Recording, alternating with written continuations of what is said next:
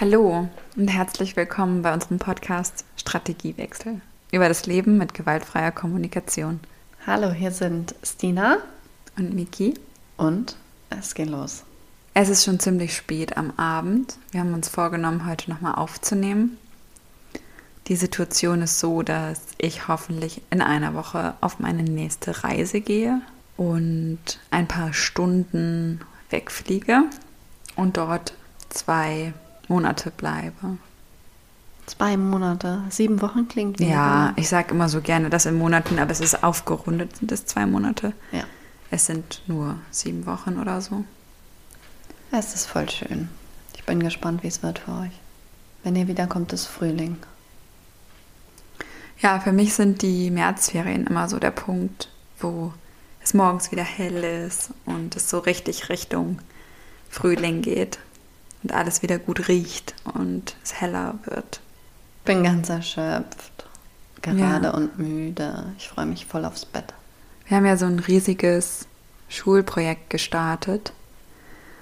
Also ein Konzept geschrieben, um eine kleine Abteilung mit ganz anderen Schwerpunkten einer ganz anderen Schule aufzubauen, in einer Schule, die es schon gibt. Und heute haben wir das auf dem Tag der offenen Tür vorgestellt und hoffen, dass wir in zwei Wochen genug Anmeldungen bekommen, damit wir im Sommer starten können.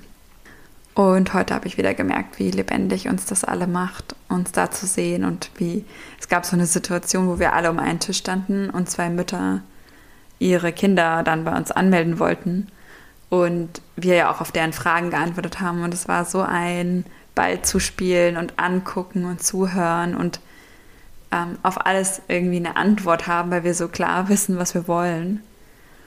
Das fand ich einen richtig coolen Moment. Ach so, in der Gemeinschaft zu leben oder was? Ja, also auch zu merken, wie, wie es dann so Momente der Harmonie gibt, irgendwie mhm. miteinander.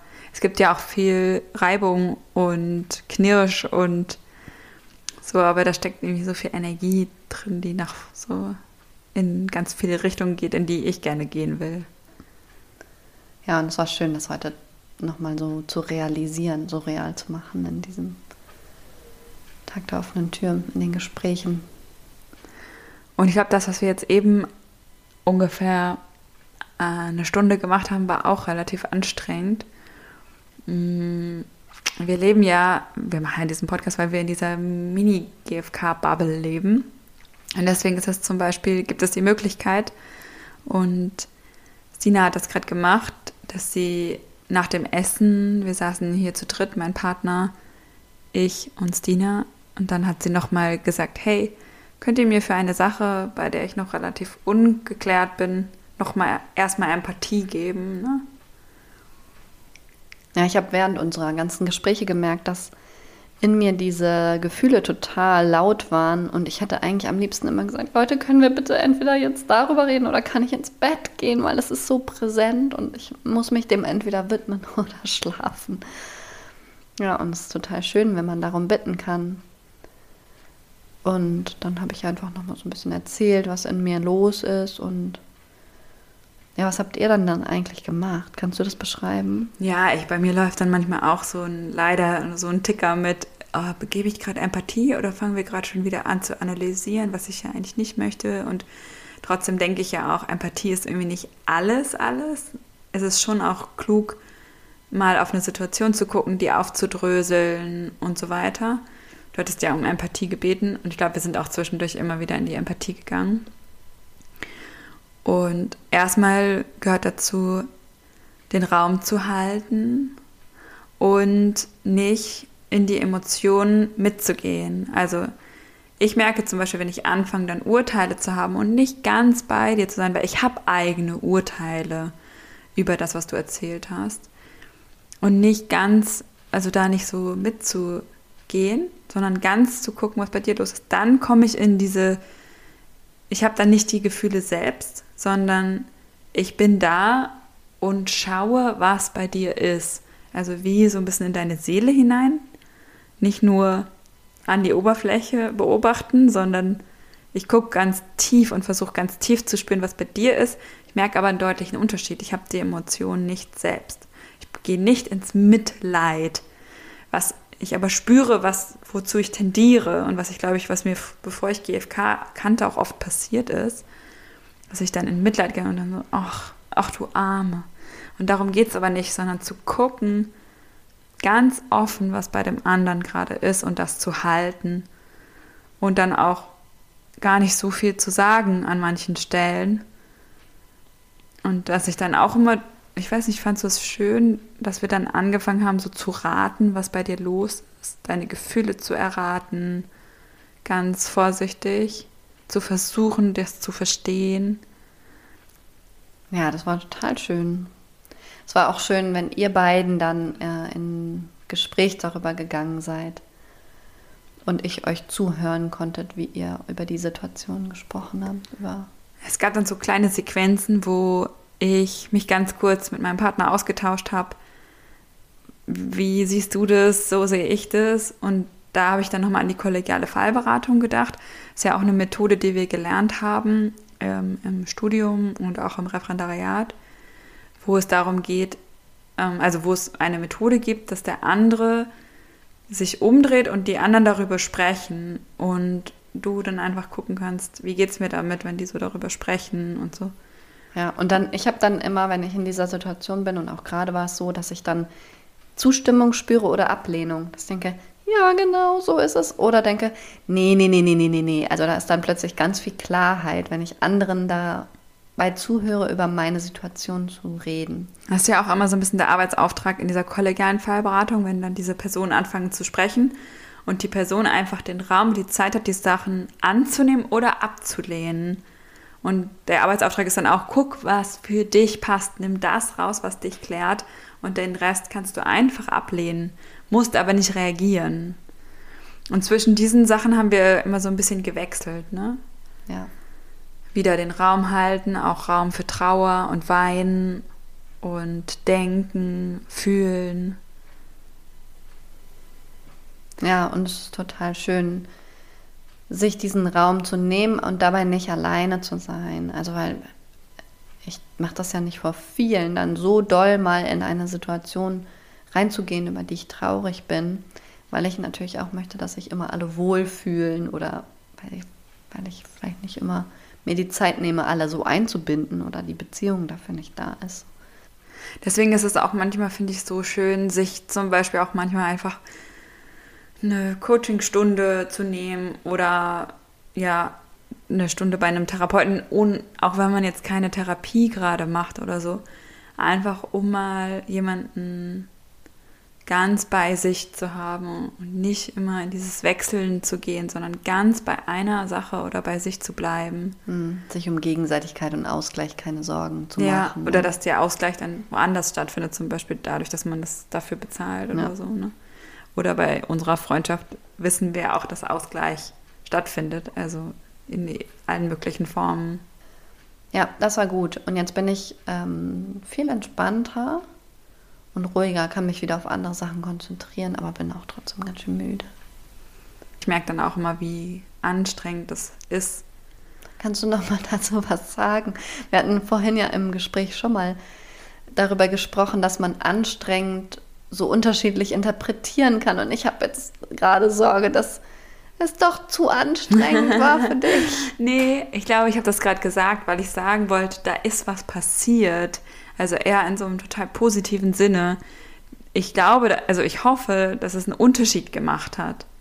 Und deswegen habe ich das gesagt. Also anstrengend im Sinne von, ich glaube, wir haben gerade Arbeit geleistet, die etwas vorangebracht hat. Und ich war dabei, und habe nicht einfach nur, das ist nicht einfach an mir vorbeigezogen. Ich habe mitgearbeitet und hoffe, dass es wirklich, also das ist sozusagen das Versprechen, dass ich wirklich Empathie gegeben habe ja. äh, für mich, dass ich das sage, es war anstrengend.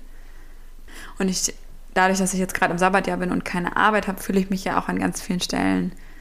Also ist es ein Thema für mich, ob ich gerade, ob sich gerade Sinn erfüllt, einfach nur durch meine Existenz ohne etwas weiter zu leisten. Das ist manchmal ganz schwierig für mich. Gelegenheiten zu haben, beizutragen. Ja, beizutragen wahrscheinlich. Oder sich wirksam zu fühlen.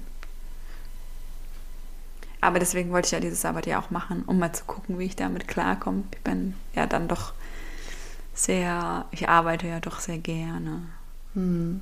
Auch vielleicht, weil du dann dein Bedürfnis nach Sinn erfüllt hast und entspannt sein kannst. Ja, aber ich merke auch, dass mich Arbeiten voll lebendig macht und dass ich jetzt. Aber meinst du mit Arbeiten jede Art von Arbeit oder die Arbeit, die du dir ausgesucht hast? Also ehrlich gesagt, schon viele. Ich kann mir viele Formen des Arbeitens vorstellen. Aber was ist denn das dann? Weil Arbeiten ist dann ja die Strategie. Was, was passiert denn dann da? Naja, ich merke zum Beispiel, wenn ich um zwölf noch. Also ich glaube, ich bin so ein bisschen so eine Schafferin. Ich schaffe gerne was. Das macht mich lebendig und ich werde auch gerne bewegt. Also ich lasse mich gern von äußeren Strukturen animieren und fühle mich dann lebendig.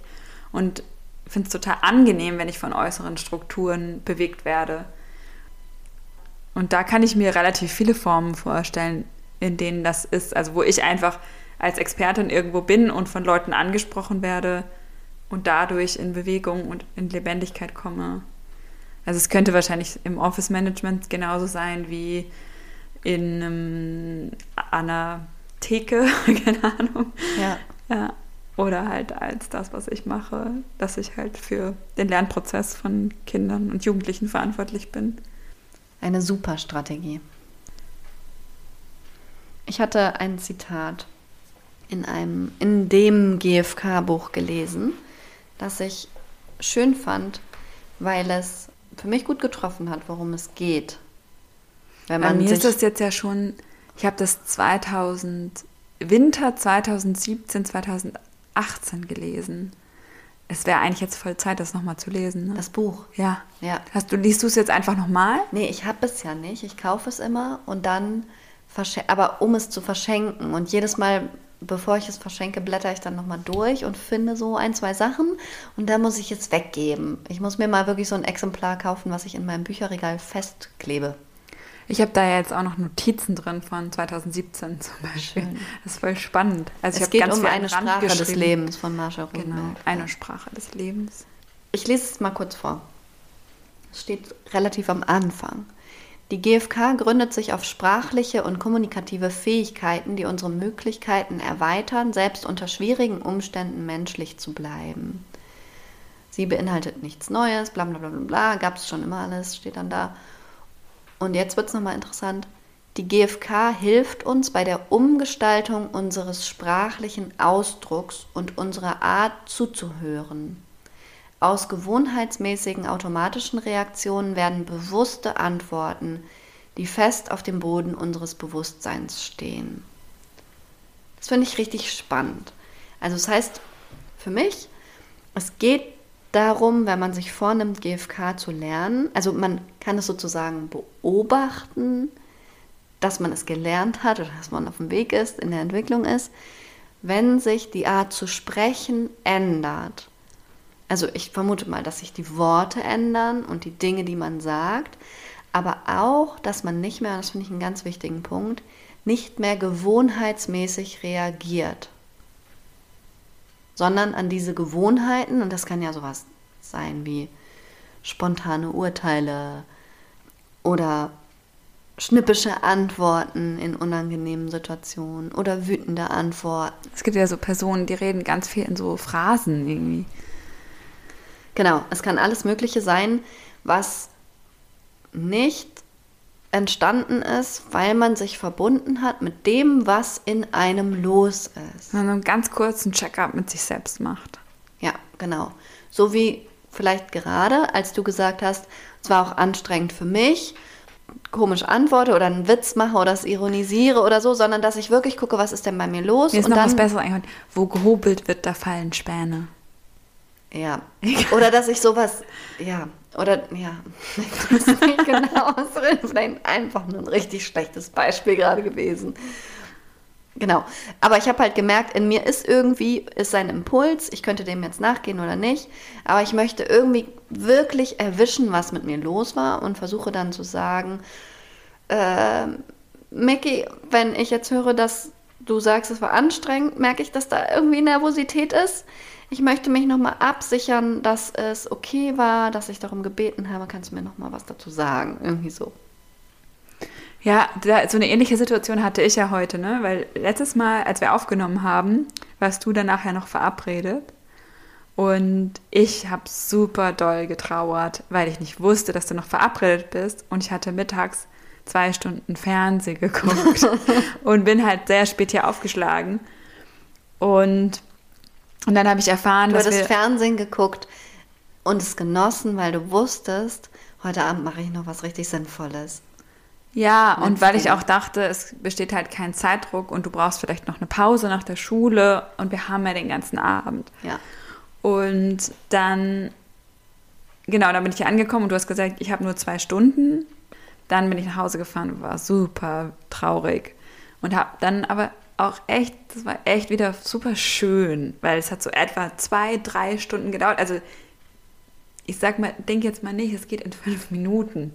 Ich habe zwei, drei Stunden daran geknabbert und überlegt, und bis ich es geschafft habe, mich mit dem Gefühl zu verbinden, ich möchte einfach richtig viel Zeit jetzt noch mit Sina verbringen, weil ich bald wieder auf einer langen Reise bin und weil ich nicht weiß, wie oft wir uns bis dahin noch sehen.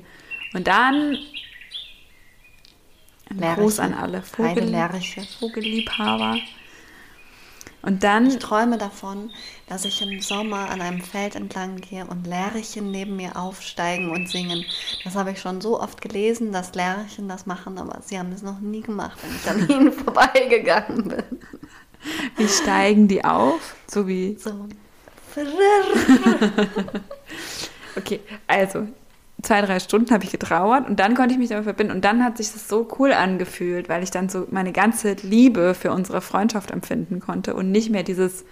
Und auch Klarheit, was, worum du nochmal bitten und kannst und wofür du sorgen kannst. Ja, also in dem Fall hat tatsächlich die Verbindung gereicht, weil ich wusste ja, wir haben eigentlich die ganze Zeit, bis ich wegreise, angeguckt und die Termine festgelegt, wo wir uns nochmal sehen können.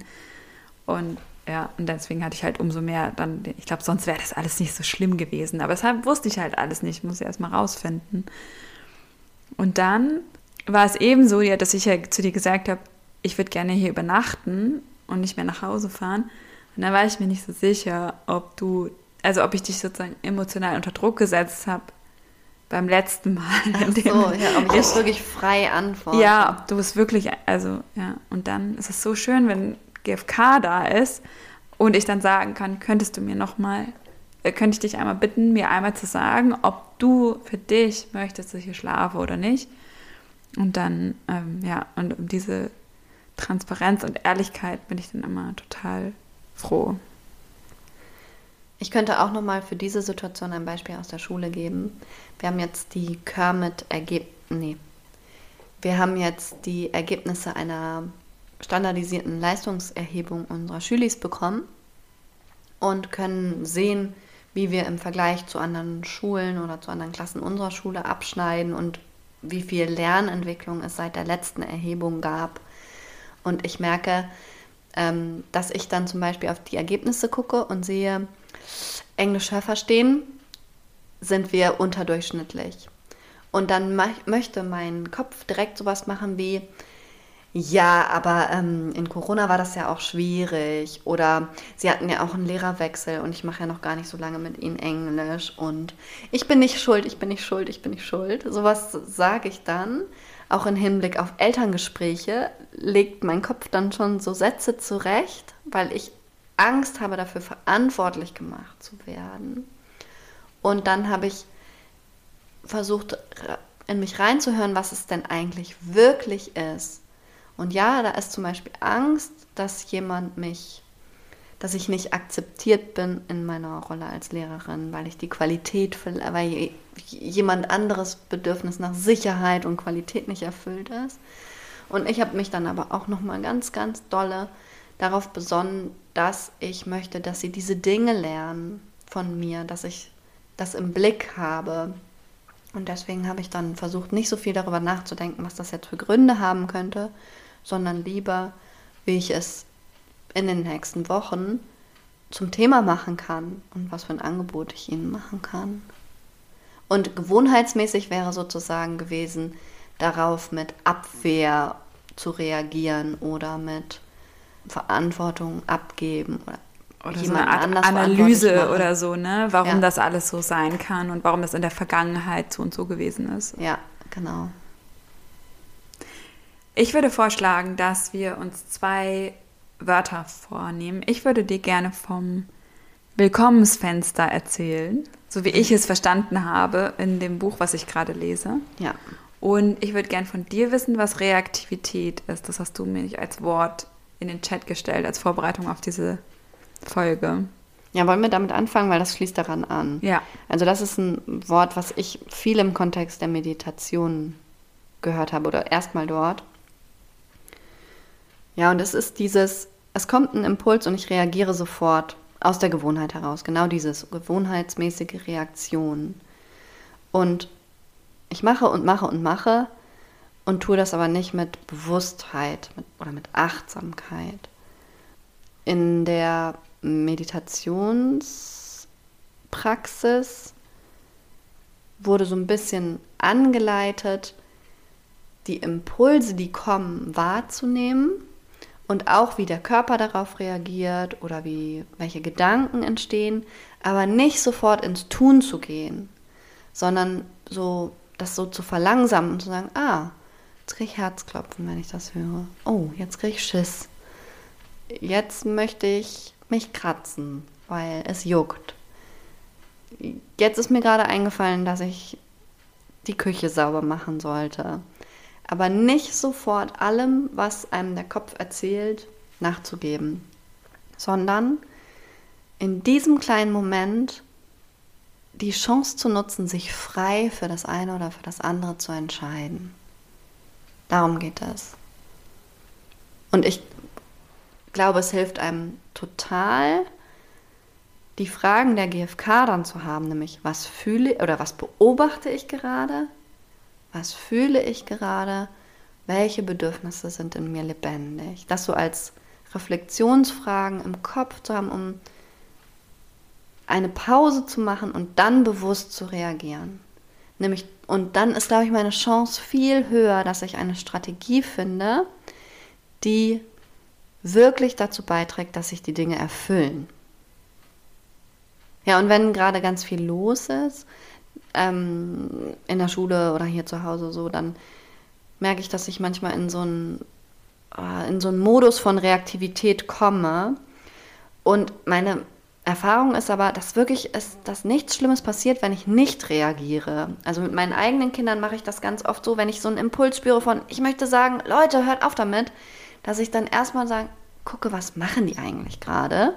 Und dann nicht mehr nur merke, oh, es stört mich irgendwie gerade, sondern auch sehe, oh, die spielen gerade total süß miteinander. Und dann zum Beispiel entscheiden kann, oh, ich glaube, in drei Minuten oder in drei Sekunden ist es gar nicht mehr lärmig, weil sie dann schon wieder was anderes machen. Ich kann das jetzt auch einfach aushalten, anstatt so. Oder du, ist, du würdest es vielleicht sogar noch verschlimmern, wenn du dann direkt reaktiv bist. Ja, ja.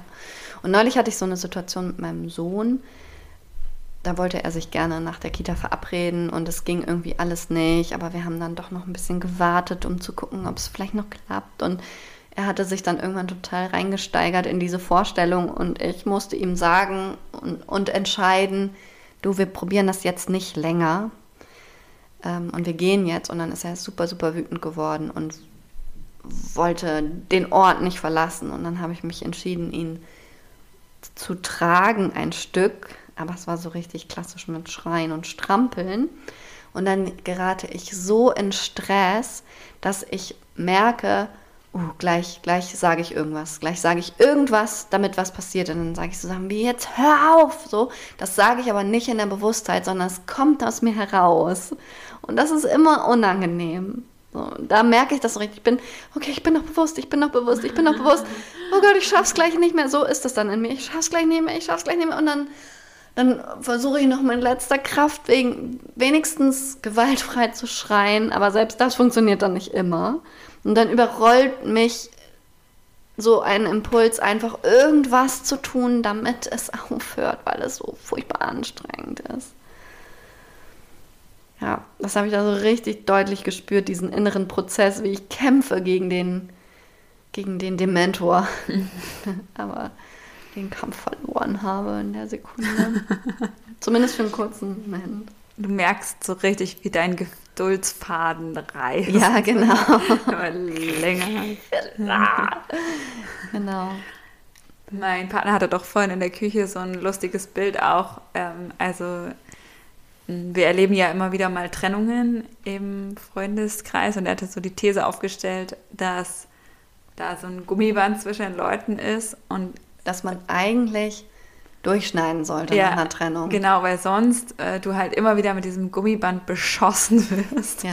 wenn du immer so auseinander gehst und wieder zusammen so Flitscht. typische Reaktion nach Trennungen, ja. Also das ja, das ist dann doch, hast du dann doch immer noch mal Sex mit dem Ex und so. Und dann flitscht dir das Gummiband halt immer wieder so ins Gesicht. Wenn du es nicht durchgeschnitten hast und einmal irgendwie einen Cut gemacht hast und klar gekommen bist. So. Ja, genau.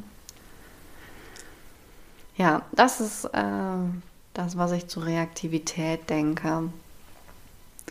Also, um es jetzt nochmal richtig zu verstehen, Reaktivität ist der Moment, wenn ich nicht bewusst mehr bin. Dann bin ich reaktiv. Genau. Und handle nur noch reaktiv. Ja. Wenn ich nicht mit mir verbunden bin, sondern einfach irgendwas mache. Ja. Und so ein bisschen rumstochere. Also versuche mein Bedürfnis, also wir gehen ja davon aus, alles, was wir machen, soll dazu dienen, Bedürfnisse zu erfüllen, aber nicht alles dient dann auch wirklich dazu. Ich, das heißt, ich mache irgendetwas, ohne vorher zu gucken, äh, ist, hat es Hoffnung auf Erfolg, sind die anderen auch beachtet, die anderen Bedürfnisse oder die anderen Menschen mit ihren Bedürfnissen und so weiter. Jetzt kommt noch meins, ne? If you don't know what to do, do nothing. So, noch. Ja, aber ich hatte ja gerade gesagt, dass ich das auch meistens tue. Wahrscheinlich wirklich deswegen auch immer, also kriege ich ja oft gesagt, so besonnen und so. In Wirklichkeit bin ich nur in so einer Starre ja. und weiß noch nicht, wie ich reagieren will. Das ist aber ganz praktisch, wenn man dabei relativ souverän aussieht. Ja, ja. man muss sich nur am eigenen Gesichtsausdruck arbeiten. Nicht so sheepish, sondern...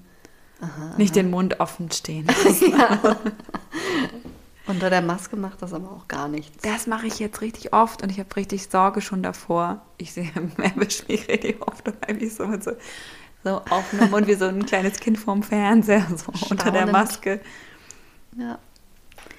Möchtest du noch vom Willkommensfenster hören? Unbedingt. Das ist ein umständlich. Ich weiß nicht, ob ich es richtig verstanden habe. Ich finde das Wort spannend. Und zwar frag dich mal, wie groß ist eigentlich dein Willkommensfenster für Emotionen? Und welche Emotionen dürfen da rein? Welche sind willkommen? Sind wirklich alle willkommen? Rosenberg sagt ja, alle Emotionen sind gleich viel wert und erzählen uns was über uns selber, bla bla bla. Und ich hatte mich da jetzt auch nochmal gefragt, also in dieser ganzen Diskussion, die wir um diese Winterdepression in den letzten Tagen hatten, dass ja bestimmte Gefühle einfach wirklich nicht willkommen sind. Man kann dann immer so tun, als wäre man so voll GFK, aber in Wirklichkeit, ich bin super abgefuckt, wenn ich nicht gut drauf bin. Und jetzt im Sabbatjahr ist es manchmal noch schlimmer, weil ich so ein Urteil habe, ich müsste die ganze Zeit gut drauf sein. Und ja, und dann dieses Fenster mir so vorzustellen, wo ich sage, hey, ihr Emotionen, ihr seid willkommen und ich arbeite daran, mein Fenster größer zu machen, dass da halt auch Traurigkeit und ähm, Unruhe. Ja. Angst, Wut, Sorge. Ja, rein dürfen. Und Ungeduld. ich die erstmal angucke. Also es ist ja immer das Gleiche, aber trotzdem Warum kommen die durchs Fenster und nicht durch die Tür? Warum es keine Willkommenstür ist? Ja, wegen, ich dem, glaube, wegen der Alliteration. Ja, vielleicht ist es was mit der Übersetzung. Mir hilft das auch mit dem Fenster, weil ein Fenster kann ich sehr gut verschieden groß machen. Eine Tür hat so eine ah, ja, Normgröße. So, das stimmt, ja. ja. 90 Zentimeter. Also breit. ist das jetzt gerade so ein kleines Badezimmerfenster, wo halt nur das, die Sonnenstrahlen rein dürfen? Oder ist es ein großes Fenster? Okay, ja, und ich bin, also wieso sollte ich denn das Fenster für alle Gefühle gleich groß machen? Ja, es hat was mit wirklich, also dieses ganze Buch, aus dem das kommt, diese Selbstresonanz, geht ja darum, um Selbstakzeptanz. Und ich denke schon, dass Wut, Unruhe und auch Liebe und Glück intensiver, ruhiger, schöner werden. Also die, diese schönen Gefühle noch schöner werden, wenn ich sie bewusst willkommen heiße. Und die anderen Gefühle, die dann vielleicht eigentlich nicht so willkommen sind, angenehmer werden und mich nicht so zum Beispiel in Reaktivität versetzen, sondern dann ich so einen Moment innehalte und sage, ah, ihr seid auch willkommen. Und ja, ich merke, dass ich das nicht als Grundannahme habe, sondern dass ich immer irgendeine Legitimation brauche. Also wenn ich zum Beispiel Liebeskummer habe, dann denke ich, jetzt darf ich traurig sein, weil ich habe ja Liebeskummer, aber jetzt im Sabbatjahr darf ich nicht traurig sein, weil ich habe ja Sabbatjahr. Mhm. Und das ist nicht ganz so hilfreich, merke ich. Also ich merke einfach, wenn ich mir vorstelle, dass diese Gefühle willkommen sind, ist es irgendwie angenehmer, ich bin entspannter. Ich bin entspannter, würde ich sagen. Ich habe ein Lied dazu, was mir dann immer hilft, das zu akzeptieren. Möchtest du davon wissen? Ja. Ich glaube, es ist in unserer GFK-Playlist. Das heißt. Every Feeling. Ja. Ja. das habe ich oft gehört in den letzten Wochen. Ja? Ja. I'm gonna feel every feeling ja. in the book tonight. Ja, genau. Das finde ich schön. So auch, das sich mal vorzunehmen. Auch diese blöden Sachen. Fuck the shame, fuck the hate fuck the sadness, sie trotzdem zu spüren. Ja. Mir hilft es dann, wenn ich merke, oh, warum bin ich denn die ganze Zeit so nervös? Dann mal zu versuchen, nur das körperliche Empfinden zu beschreiben. Und dann merke ich zum Beispiel, dass das total dolle dem Empfinden ähnelt, wenn ich zu viel Kaffee getrunken habe oder wenn ich auf Klo muss eigentlich und keine Gelegenheit habe oder so. Und ähm, ja, das dann nochmal so im Körper nachzuspüren, finde ich auch ganz spannend. Wo das eigentlich sitzt. Ja. Ja, also die Theorie ist ja schon, dass das irgendwie Ruhe schafft, ne? Im, im Gehirn. Tatsächlich, wenn ich die Gefühle, die ich habe, benenne, wenn ich sie erkenne und benennen kann. Ja, und das, was es mit unserem Podcast zu tun hat, ist, dass wenn ich, äh, wenn ich aus den Emotionen wieder rauskomme und in die Entspannung komme, dann kann ich halt wieder ganz viele andere Strategien mir überlegen. Werd halt, kann halt wieder kreativ werden. Ja. Jetzt denkt mein Partner so, oh, jetzt erzählt sie das schon wieder, das erzählt sie immer. Oh. Ja. ja, die Amygdala und die, der präfrontale Kortex und. äh, ich habe noch ein Zitat, das nichts mit GFK zu tun hat, aber wichtig für mich ist. Geduld, nur Geduld. Der Frühling ist nah. Wer hat das geschrieben? Astrid Lindgren in Tom de Tummetot. Viele Winter und Sommer sah ich kommen und gehen. Geduld, nur Geduld. Der Frühling ist nah. Wichtiges Mantra. Ja. Wichtig. Wenn man in Hamburg wohnt. Neulich hat mich ein Freund aus Spanien angerufen, der hat Liebeskummer und eigentlich äh, habe ich schon erzählt oder genau die gleichen Gefühle, die alle ja. Fuck the shame. Genau. Und äh, dem habe ich auch dann die Playlist äh, Patience, Dear Heart meine Playlist geschickt. Ah, ja. Gut, und was hat er gesagt? Dass es einfach ein richtig schönes Gefühl ist, dass jemand anders, der so weit weg ist, auch Liebeskummer hat. Nein, ähm, dass er Freunde hat. Gut, dann wünsche ich dir jetzt eine schöne Reise. Natürlich nur symbolisch hier, weil ich das an anderer Stelle nochmal anpassen, an anderer Stelle nochmal mache. Ich glaube ja, noch, also ja, ja, danke. Anderes Schwach. Was? Das breite ich jetzt hier nicht aus. Was? Ich breite das jetzt nicht hier aus. Dass ich noch nicht dran glauben kann, dass wir wirklich fahren, weil alles so kompliziert ist. Es ist alles kompliziert, aber ihr werdet fahren und eine schöne Zeit haben und wir sehen uns dann im März wieder. Das ist eine schreckliche Vorstellung für mich, dass wir uns so lange nicht sehen. Aber wir werden ja auch telefonieren. Ja, so. ist halt das war beim letzten Mal überhaupt nicht so schlimm. Also wir hatten ja, aber wir hatten Kontakt. auch keine Zeitverschiebung. Ah ja. Das, das macht immer noch einen Unterschied. Aber ich glaube, ich habe ja, du bist. Ich Wenn bin, ich nachmittags im Bett liege und mich ausruhe. Ja, genau, dann ist bei mir abends. Ja. Ich wollte noch mal eine Sache kurz sagen. Wir hatten uns vorhin lange darüber unterhalten, als dein Partner noch da war, dass ich so häufig das Gefühl habe, oh Gott, es gibt so vieles, was gerade dringend ist. Und es ist super anstrengend, das zu verhandeln. Also es sind Dinge, die zu tun sind, aber es sind auch Bedürfnisse, die gleichzeitig da sind und schreien. Zum Beispiel sowas wie Ruhe und Erholung und mh, mm, Tiefe und Qualität in Arbeit zum Beispiel. Und ich dann total viel darüber nachdenke, was mache ich denn jetzt? Und darf ich jetzt erstmal schlafen und schaffe ich dann das andere und so weiter. Ihr könnt euch das vorstellen die, die Take-Home-Message aus diesem Gespräch war für mich, ich leide eigentlich nur dann, wenn ich mich, mich nicht klar entschieden habe. Und ich habe mich jetzt entschieden, nachmittags immer erstmal nur zu chillen. Und erst dann wieder zu arbeiten, wenn ich mich erholt fühle. Das nehme ich mir vor für die Zeit, wo du nicht da bist. Ich bin richtig gespannt, wie das klappt und ob du sozusagen hinterher sagst, ja, das war mega die gute Strategie. Oder ob du sagst, es hat mich absolut in Teufelsküche gebracht, weil halt dann die Arbeit einfach nicht Wir können uns war. nicht treffen, ich habe so viel zu tun. Ja, aber ich habe das auch gedacht. Also dieses, ich denke ja ganz oft, ich muss erst das und das und das machen, bevor ich mich erholen darf, anstatt mich zu erholen und dann erholt die Arbeit schnell zu machen. Genau. Und nicht völlig vermödet die Spülmaschine auszuräumen, weil es ist wieder ein schlechtes Beispiel mit der Spülmaschine, aber den Förderplan zu die schreiben. Die Spülmaschine steht für alles, ja. ja.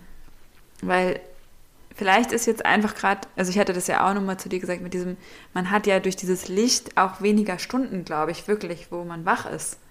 Und äh, das gehört auch dazu. Also ich, ich weiß auch noch, als ich in Schweden gelebt habe, dass ich im Winter elf, zwölf Stunden geschlafen habe und im Sommer, obwohl sechs. die Lebenssituation komplett die gleiche war, nur noch sechs oder sieben. Ja.